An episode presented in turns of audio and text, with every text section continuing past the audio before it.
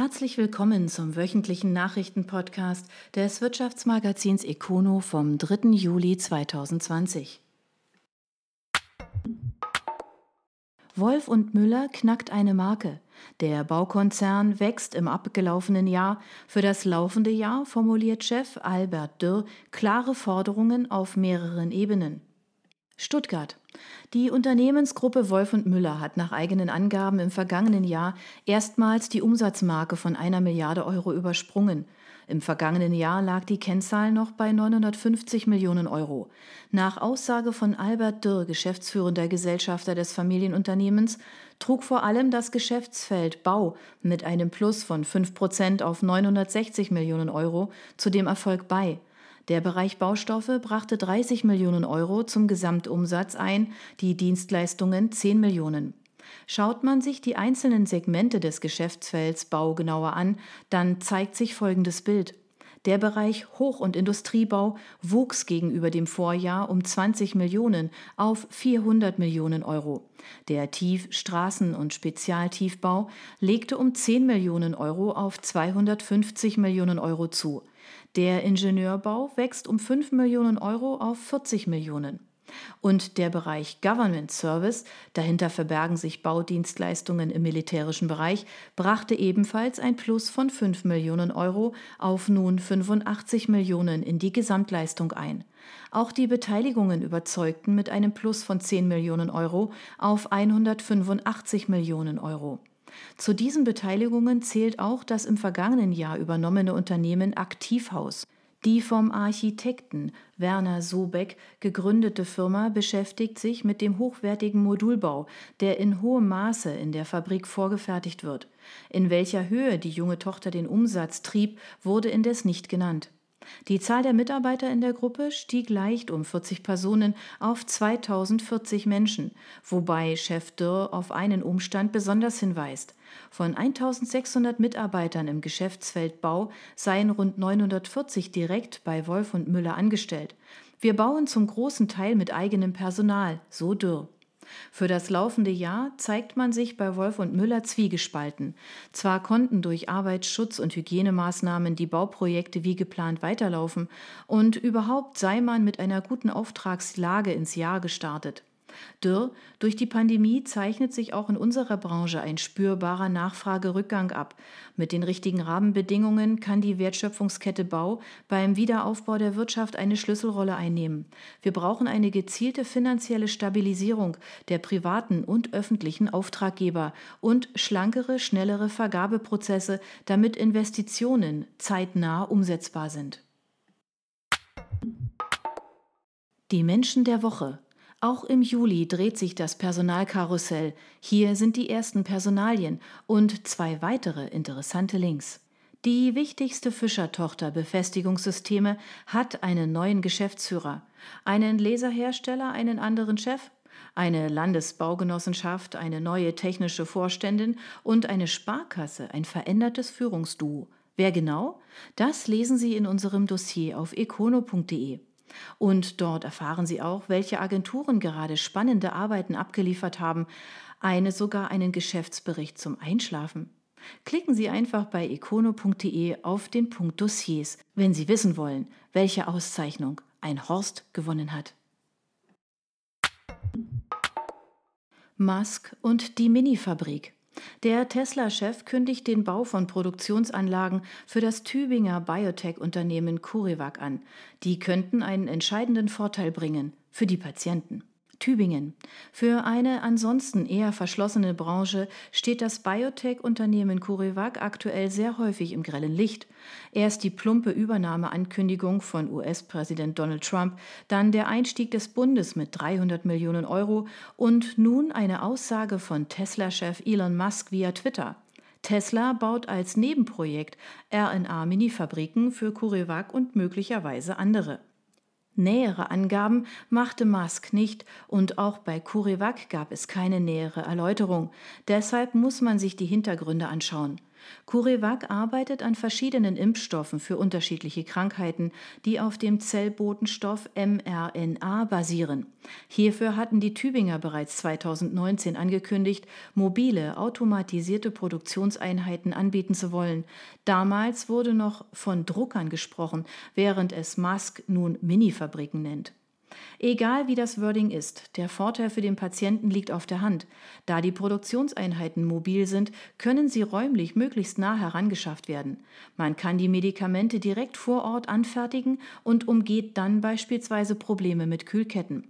Tritt irgendwo eine Epidemie auf, dann geht vereinfacht ausgedrückt die Minifabrik auf Reisen, so ein entsprechender Impfstoff vorliegt. Im Falle von Corona und Covid-19 arbeitet man auch bei CureVac sprichwörtlich fieberhaft daran. Laut Handelsblatt hat ein Kenner aus dem Umfeld von CureVac eine seit einer Weile bestehende Zusammenarbeit der Tübinger mit Musk bestätigt. Die Tesla-Tochter Grohmann in Prüm in der Eifel ist als Maschinenbauunternehmen auf die Entwicklung und Herstellung von Sensoren, Mikroprozessoren und Chips unter anderem für Fahrzeuge und Medizintechnik spezialisiert. Musk hatte das 1963 gegründete Unternehmen 2017 übernommen und damit die Produktion des Modell 3 vorangetrieben. Man darf damit gespannt sein, was diese beiden Unternehmen gemeinsam vorantreiben. Interchalet im Tourismusloch. Der Anbieter von Ferienwohnungen muss Arbeitsplätze abbauen. Die Muttergesellschaft gibt aber eine Zusage. Freiburg. Die Auswirkungen der Pandemie auf den Tourismus machen auch vor dem Ferienhausvermieter Interchalet nicht halt. Die Muttergesellschaft Migros hat eine Neustrukturierung der Tourismustochter Hotelplan angekündigt, was unter anderem den Abbau von rund 20 Prozent der 2277 Arbeitsplätze bedeutet. 255 Arbeitsplätze sollen bei den Tochtergesellschaften in Deutschland und Großbritannien wegfallen. Genaue Angaben macht der Konzern mit Blick auf die anstehenden Verhandlungen mit den Arbeitnehmervertretungen nicht. Bei Interchalet in Freiburg sind aktuell 240 Personen beschäftigt. Eine Zusage gab es von Seiten der Migros laut einem Branchendienst aber. Der Konzern wolle nicht ganze Tochtergesellschaften abstoßen. Der Umbau sei indes notwendig, da man erst ab dem Jahr 2022 mit dem Erreichen des Vor-Corona-Niveaus im Tourismus rechnet. Dazu muss man wissen, Hotelplan hat nicht erst seit Corona mit den Strukturen zu kämpfen. Bereits zum Ende des Geschäftsjahres 2018-2019 Ende Oktober war der Umsatz um 3,8 Prozent zurückgegangen. Als Gründe wurden unter anderem der schwelende Brexit und die Pleite des Ferienanbieters Thomas Cook genannt. Interchalet wurde 1974 in Freiburg als Ferienhausanbieter gegründet. Im Jahr 2011 stieg Hotelplan in das Unternehmen ein, 2013 erfolgte dann die komplette Übernahme. Der Vermittler hat aktuell mehr als 50.000 Ferienhäuser in 31 Ländern im Portfolio.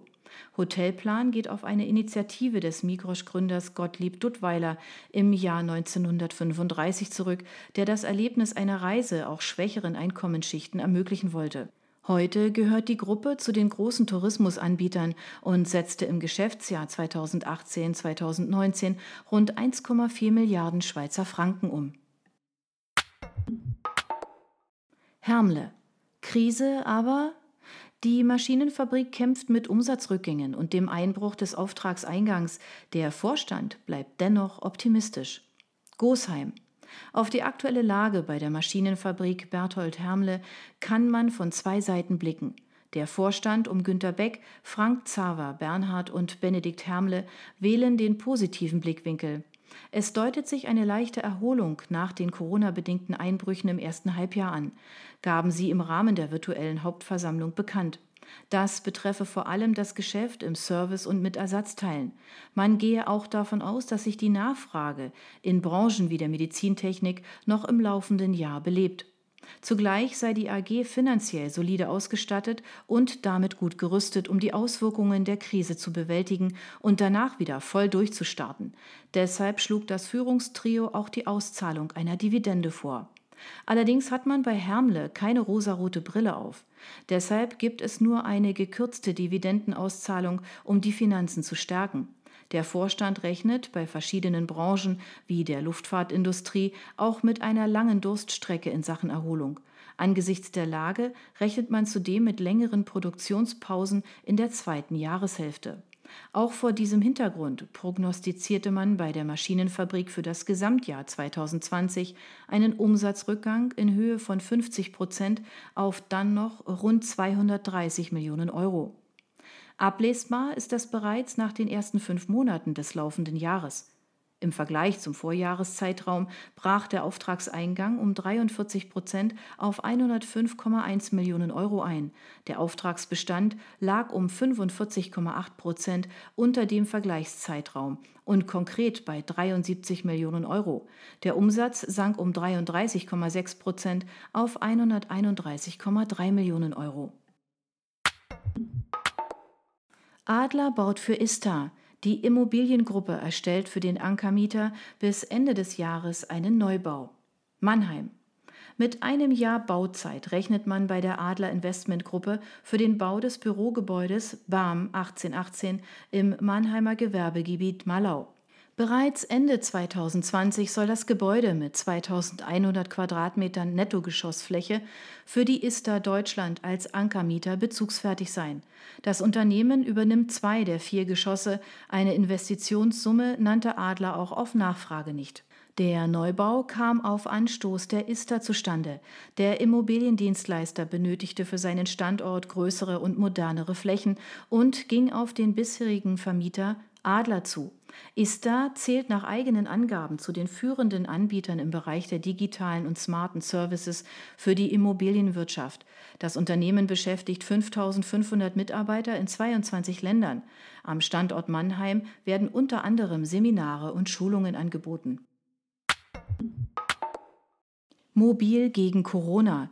Der Spezialfahrzeughersteller Bischof und Scheck hat ein rollendes Labor entwickelt. Das Ziel Produktionsausfälle verhindern. Rheinmünster. Der Spezialfahrzeughersteller Bischof und Scheck hat ein mobiles Testlabor vorgestellt. Der Aufbau erinnert an eine Wechselbrücke aus der Logistik, die per Lkw hin und her gefahren werden kann. Allerdings genügt der Aufbau im Innern allen Ansprüchen an ein modernes Labor. Die AG hat für die Entwicklung mit dem Fraunhofer Institut Biomedizinische Technik zusammengearbeitet.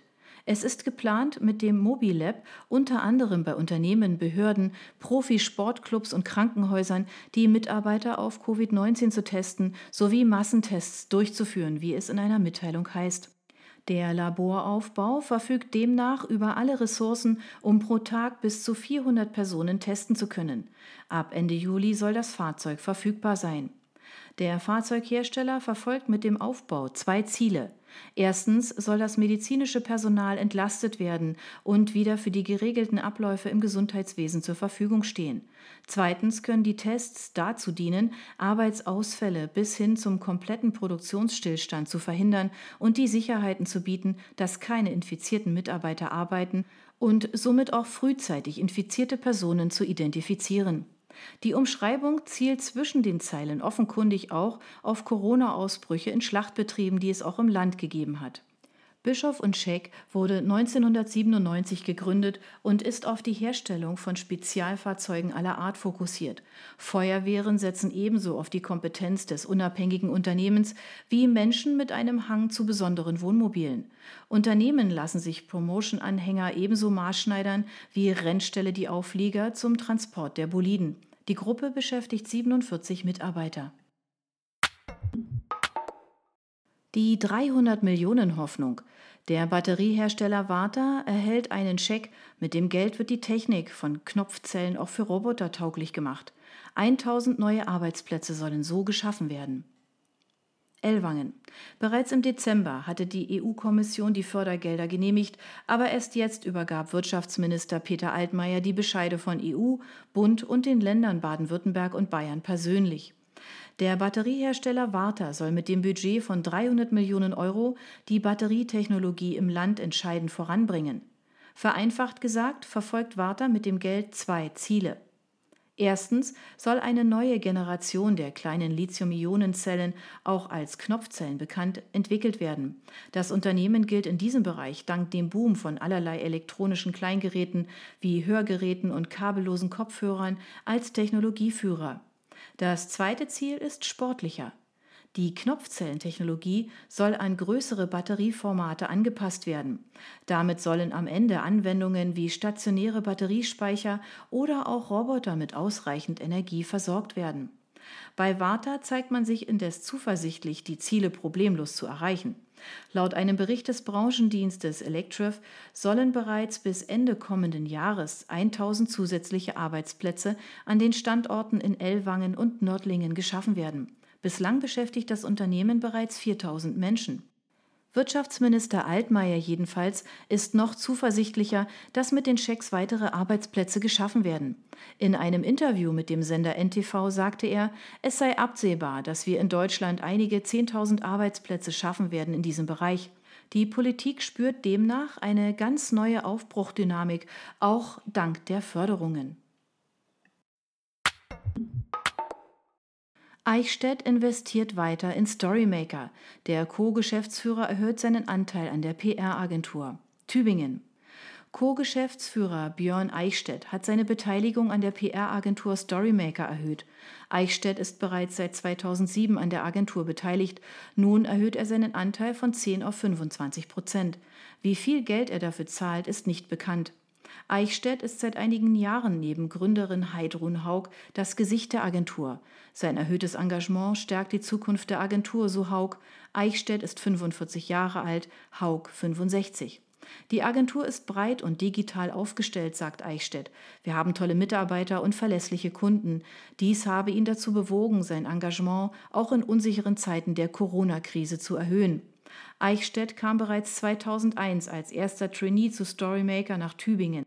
Der studierte Neurobiologe baut seit 2013 den Münchner Standort der Agentur aus. Seine Schwerpunkte sind die Digitalisierung, die Strategieberatung und der Aufbau des Japan-Geschäftes. Das waren die Nachrichten des Wirtschaftsmagazins Econo. Ihnen gefällt unser Podcast? Dann abonnieren Sie ihn doch ganz einfach. Sie werden dann automatisch auf die neueste Folge hingewiesen, sobald sie online verfügbar ist. Sie finden uns auf Spotify, iTunes, Deezer, Enker FM und vielen anderen Plattformen unter Econo, der Nachrichtenpodcast. Sie möchten mehr zu Personalien, Events oder verschiedenen innovativen Themenschwerpunkten erfahren? Dann schauen Sie doch bei uns auf econo.de vorbei. Wir freuen uns auf Sie.